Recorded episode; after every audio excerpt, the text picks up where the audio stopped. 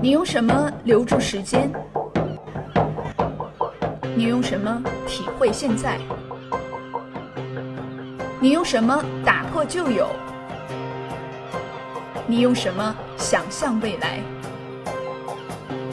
当人类群星向你闪耀，当万古山河向你展开，当星辰宇宙为你跳动，当书架上的神灵向你走来，好花不常开，好书却常在。读书只为开心，读乐乐也要众乐乐。欢迎收听读书类音频节目《读乐乐》。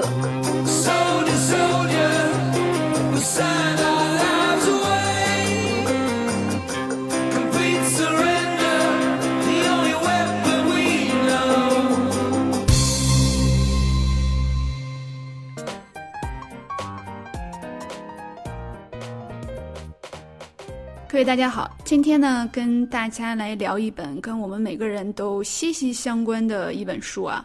这本书的名字叫做《Digital Minimalism》，翻译成中文叫“数字极简主义”。它的副标题是在嘈杂的世界中选择专注的生活。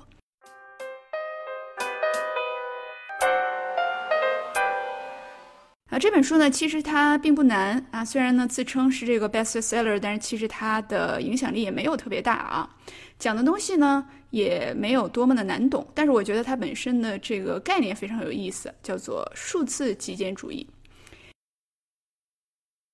那如果问到说我们在现实社会当中什么东西是我们用的最多的，而且是最不能分割的哈？那我想大家首先就能想到是我们这个手机，对吧？不知道是从什么时候开始，这个手机已经成为了我们生活中密不可分的一部分。二零一八年的时候，比较权威的这个关于使用手机的报告是来自德勤的这个对于全球手机消费者问卷的一个结果哈。呃，这份问卷发现，在二零一七年的时候呢，美国的消费者平均每天要看手机四十七次。到了二零一八年的时候呢，这个数字上涨到了五十二次。百分之三十五的被调查的手机消费者称，他们觉得他们自己使用手机的这个频率有些过于频繁哈。百分之六十的美国的十八至三十四岁的这个消费者呢，承认自己过度使用手机。而且这个年龄段就是十八到三十四岁的这些受访者，他们是所有年龄段里边认为自己这个过度使用手机的人数是等于是最多的。百分之六十三的受访者呢，同时还表示说，他们其实正在尝试减少自己的手机使用时间啊。但是其中的一半人呢，都说自己尝试之后并没有什么效果。报告呢，在二零一八年的时候出来之后，其实全国的这个电子制造商和软件开发商啊，就掀起了一股这个表态，就是认为呢自己有这个社会责任去降低所有用户的对电子产品的依赖程度和这个上瘾的这个症状啊。如果大家还记得的话，在二零一八年的时候，这个苹果、三星，包括一些这个呃 Facebook、Instagram 都提出了这个让自己的用户能够。去跟踪自己的电子产品使用时间的一些应用啊，那包括现在像苹果手机啊，有一个功能就是说叫 Screen Time，对吧？啊，它就是说你能够去看到自己每一天或者是每一周、每一个月你使用手机多长时间啊？为什么说这个呃这么多人开始关注这个手机的一个使用了？我们其实发现，呃，目前来说呢，因为电子产品它其实也属于在人类 evolution 的过程当中，它属于一种新型的东西，对吧？有一本书名字就叫《Hooked》，中文的名字叫《欲罢不能》。好，他就说呢，呃，百分之七十二的人目前来说醒来十五分钟之内一定是看手机的。呃，二零一一年的时候，这本书里提到，就是当时的官方的说法是每个人每天看手机三十四次啊，但是在那一会儿的时候，就有行业的这个内部人士称，其实这个真实的数字是一天要一百五十次。所以说呢，这个《欲罢不能》的作者就在书里边说了这样一句话，他说：“Face it。” We are hooked。面对它吧，我们其实呢已经欲罢不能。那这个手机的使用，它和我们的生活有什么关联啊？其实最大的一块的这个担忧就是说，手机的使用增加，其实会影响人的 mental health 啊，就是影响人的这个精神方面的健康情况。呃，目前来说，有没有这方面的研究能够证明呢？已经有一些。最明显的关联是发现智能手机的使用跟抑郁症和孤独感，呃，这两个东西最有关联。那么首先呢，是美国的这个疾病控制中心啊，他们调查了这个青少年使用手机的时间，然后就发现呢，那些使用手机每天超过七个小时以上的这些学生，更容易得抑郁症，也更容易有这个自杀的这个倾向。但是呢，这些研究它有一个问题，就是说它能够证明这两者关联。但是它没有办法证明这个因果性。换言之，到底是因为我使用手机才导致我抑郁，还是因为我本来就抑郁，所以我使用手机的这个时间就比别人多，对吧？那么一直到二零一九年，今年的上半年，University of Arizona 亚利桑那大学，他研究了一个做了一个这样的调查，是研究了三百四十六名十八到二十岁的年轻人。实证的证明了是智能手机的使用导致了抑郁症和孤独感，而不是反过来，啊，那么这个也是目前少有的几个能够证明这个因果关系呢。我们还需要更多更多这样的一些数据啊，去证明不同年龄段的啊不同使用方式的人，他们使用手机和电子产品的这个影响到底有多少啊？是不是所有人使用电子产品都会有这个呃相同的这些影响等等？好，那么其实呢，今天想跟大家介绍这本书呢，我也不是想只聊这本书啊。我觉得目前有几本比较相关的书都非常有意思啊。一本就是刚才提到的一本叫《欲罢不能》。这个《欲罢不能》的作者呢，他就提出了一个非常鲜明的观点啊。他说，如果你是有过这种无意识的就去翻手机的软件，无意识的就去看各种视频，啊，就去登这个，比如说 YouTube、Twitter、Facebook，而且你发现，哎，本来是想看一下，结果一个小时之后还在那看，那么其实你就已经算是一种手机的强迫症或者电子产品的上瘾症了。他说为什么呢？因为这个心理学对于 habits 的定义，哈，对于习惯的定义就是 automatic behaviors triggered by situational cues，哈，就是。你需要花很小的力气，或者很几乎无意识就在做的这个东西，那其实它就是一个习惯。那我们也知道，在这个硅谷，或者说在很多的这种软件开发商里边，哈，或者是软件的投资人里边，大家都知道，你这个产品如果将来要卖得好。不只是说你这个产品会成为维他命式的产品啊，而且要成为去痛片式的产品。什么意思呢？你要解决一个痛，你要让你的产品成为别人习惯的一部分，让别人欲罢不能，这个投资者、投资商才愿意投资你啊。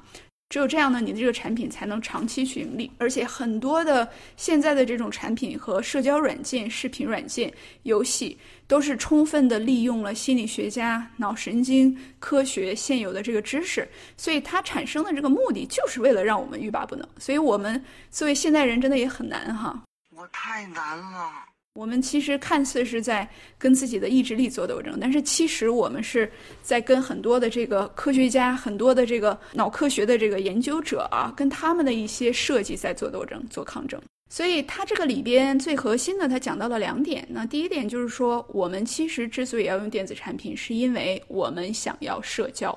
第二个呢，就是我们之所以使用电子产品，是因为我们觉得生活太无聊了，我们不知道怎么去娱乐和休闲，所以我们就拿出手机。哎，这个听上去确实很有道理，对吧？哎，大家可以想一想，我们经常的时候自己觉得生活很累啊，对吧？吃完午饭呢，这个很困了，不想立刻去干活儿啊，不想立刻去学习，我们会干什么呢？划手机是吧？啊，你其实也不是有什么事儿，你其实也不是有什么人必须联系，你就是想划手机。你不划手机干什么呢？对吧？因为这一段时间也属于有点儿垃圾时间了，啊，我就想放松一下，有什么问题吗？对吧？我睡前啊，一天已经很累了，我睡前可能就是想看看朋友圈啊，给别人点个赞，对吧？那么这个作者呢，他是非常较真儿的，他就说呢，那么我们就分开这个两点，一部分就是关于休闲，一部分就是关于。社交，我们就看一看哈，你如何能够呃去满足自己这两方面的需求，以及电子产品是不是最好的满足这两方两方面需求的哈。首先呢，他就提到了这个关于社交需求这个事儿，哎，我觉得还蛮有意思的。他讲，他说人呢，这个你的大脑本身，你之所以有这个大脑，这个大脑就是为了你要做这个社交去服务的。啊，所以这个原话是说，human brains are wired for social interactions 哈，你这个脑连接它就是为了让你有这个社交而服务的。我们知道，我们从远古进化而来，那么在远古的时候，如果你是一个不善于跟其他人交流和合作的人，啊，你是不可能在那个时代生存下来的，对吧？因为那一会儿呢，人没有科技。啊，人没有什么现代的这种避难的或者是住宿的场所啊，没有这个保护自己的这些壁垒。那所以呢，你一定要跟其他人合作啊，否则你遇见这个洪水、遇见猛兽，没有人来帮你，没有人来救你，对吧？所以，我们从远古进化而来，我们的大脑就给了我们这种能够跟人、跟其他人合作和交流的这个能力，而且呢，我们会。向往去跟其他人交流啊，社会人嘛，就我们有一段时间，如果是我们孤身一人，大部分人啊，我们就会向往得到别人的认可，跟别人说话啊。有的时候我们会发现说，一群朋友聚会，哎，就是非常的放松，跟家人在一起就是非常的开心啊，对吧？这些呢，其实都是说我们的脑是属于社交脑的一个很好的证明哈。这本书里提到了这么一个研究，他说呢。有一些科学家就去观察这个人的大脑，在什么事儿都不需要想的时候，这个大脑到底在想什么？哎，你说这些科学家他们也挺有意思的哈，就观察你，你现在不需要工作，你不需要非得陪人说话、看电视，或者说啊不需要进行一切的这个思考的时候，这个大脑到底在想什么？这些研究发现的结果是什么呢？人的大脑在什么都不需要干的时候，他想的是跟社交相关的东西。啊，比如说你在走路啊，你这一会儿脑子其实什么都不需要想，你这条路可能你已经非常熟悉了，从学校走到家怎么走你都知道了哈。这个时候你脑子会自然而不自然的想什么呢？都是跟这个社交相关的。比如说你想说，在众人面前我发的这次言可能不是最好的，你可能想说，哎，我前天好像说了哪句话让我那个好朋友不太高兴了。啊，你可能还会想到说，哎，忽然这个场景让我想起了我什么时候啊，我的几个好朋友在北京聚会的这个场景啊。你可能还会想象说，哎，我的哪一年的生日，我爸妈给我庆生。那么这些场景，在这个研究里边发现呢，都是跟社交相关的。也就是说，这个研究认为，我们的大脑在什么事儿都没有的时候，它叫 default network，就是。最默认的状态就是社交相关的，那它有什么作用呢？它能够在不知不觉当中帮我们磨练一和建造一些社交的能力啊，比如说你就会知道，或者是说反省哈，什么话该说啊，什么样的表情代表着什么，对吧？下一次的时候我怎么让别人开心啊？我跟别人在一起的时候，我这个内心的感受，什么让我开心，什么让我不开心，从而增加对别人的呃这个理解等等哈。那么也就是说。呃，我们人类是有这个社交脑的哈，我们天生就向往社交，所以说呢，电子产品呢也恰恰利用了我们的这种需求，那么让我们通过社交软件产生了一种这个和其他人有了连接的一个感觉。但这个作者他提出了一个掷地有声的观点啊，他说好，电子产品呢确实让我们觉得我们跟别人有了连接，他说但是呢。真实世界的互动要大大有价值于网上的这种互动。他说：“为什么呢？”他就给你举例子哈。首先呢，他说这个电子产品的互动啊，在他看来是一种社交的快餐啊。为什么呢？他说连接这个 connection 这个东西跟 conversation 对话这个东西不是一回事儿啊。什么意思呢？connection 就是说我跟这个人有一个连接，我可能有他的手机号，我可能有他的微信。那么这个时候我们。呃，打一个微笑，或者说他告诉我一个他的电话号码，我们就连接上了，对吧？他说，但是这不是互动，这不是对话，而真正有价值的社交其实是要产生对话和互动的。比如说我们面对面的这种交谈，比如说我们视频的打电话，啊，或者是说这个呃手机打电话，他认为这些才是对话，啊，那么。除此之外的这些，比如说我们使用社交软件，在微博上，或者说就是在美国的这种 Facebook 上，在 Twitter 上面，我们使用的短信，我们的使用的电子邮件，这些在他看来都不是对话啊，都不是互动。那这个为什么会有问题呢？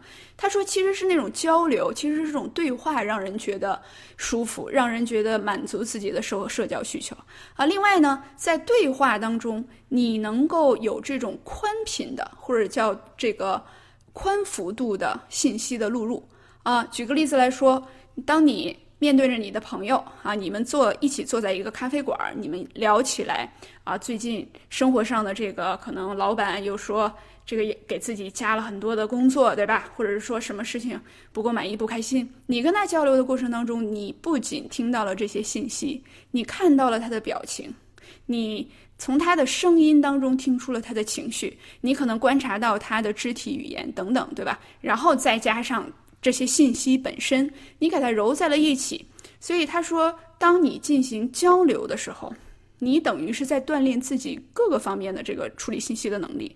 但是当你进行这种一对一的连接的时候，那么你等于是不需要去看人的这个肢体语言了，不需要去研究这个人的情绪了，哈，我就是得到这个信息就可以了，对吧？哎，所以呢，这个作者呢，他本身他非常的不喜欢这种 connection 哈，他说呢，这种 connection 只能用来干嘛呢？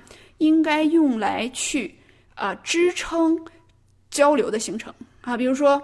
我跟一个人想要交流、想要对话，那么我有他的微信号，我可能就用微信跟他说，我们下周三八点钟在哪哪哪见。他说这个是很好的，但是他不应该取代真正的交流，也就是说，connection 不应该取代 conversation。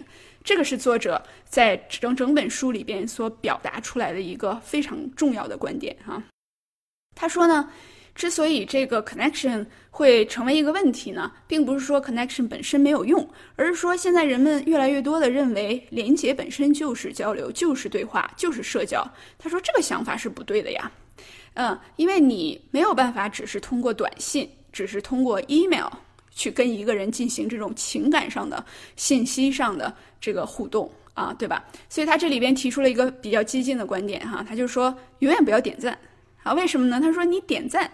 你点的其实就是说告诉别人说啊，我看到了，或者说我喜欢这个，但是他是说这个是最单薄的一种连接方式。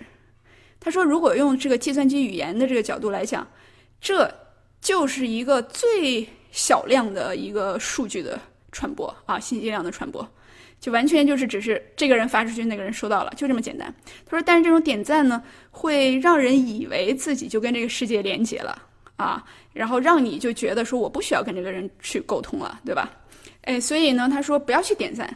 那不要去点赞的话，我们会有很多忧虑啊。说那我们跟这个别人失去了联系怎么办了？对吧？他说没关系，你如果怕跟这个人失去联系，你在微信或者在朋友圈看到这个人生小孩了，不用去点赞，干嘛呢？自己亲身跑一趟去访问一下这个新妈妈，这个作用要比你点个赞有用的多啊！而且你也愉快，他也愉快。对吧？所以呢，他这个在社交这一部分呢，他提出了这么一个，就是说你要建立真正的对话，要建立有效的这种互动，而不是说只是一个非常快餐式的这种连接啊。而且呢，他提出他说这是一个 tough love 啊，他说这是一个。呃，很，我对你的这个爱呢，是一种很困难的这种形式啊。他说，如果有人让你觉得你不跟他点赞，然后你就会失去这个朋友。他说，Let them go，失去就失去吧，哈。他说，这个如果你呢不失去这些朋友，你可能也不知道哪些人对你是真正重要的。而我们的大脑呢是没有能力去处理太多的无效的人际沟通的，那么留下一些最重要的就可以了。